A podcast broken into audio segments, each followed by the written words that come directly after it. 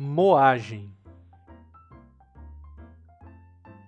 Meus olhos, limitadas ferramentas de ver a realidade, veem uma cidade de pedra e pressa e ao mesmo tempo passado, com a fronteira da história que vivo e que me contam sobre o que já foi.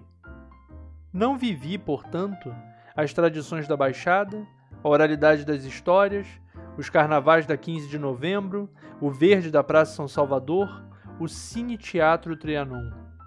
E outros tantos passados que nunca poderei viver, mas vivo nas memórias pouco a pouco pressionadas pelos rolos da moenda do tempo, que esmagam cada fibra do passado até extrair cada fragmento de sangue e suor e açúcar, tudo misturado no caldo da história, fervido, diluído, coado até não restar nada inútil e deixar esquecido aquilo que é mero lodo do bagaço da margem da história, triturando o imaginário, queimando cada fibra do que um dia já foi campus, já foi alma.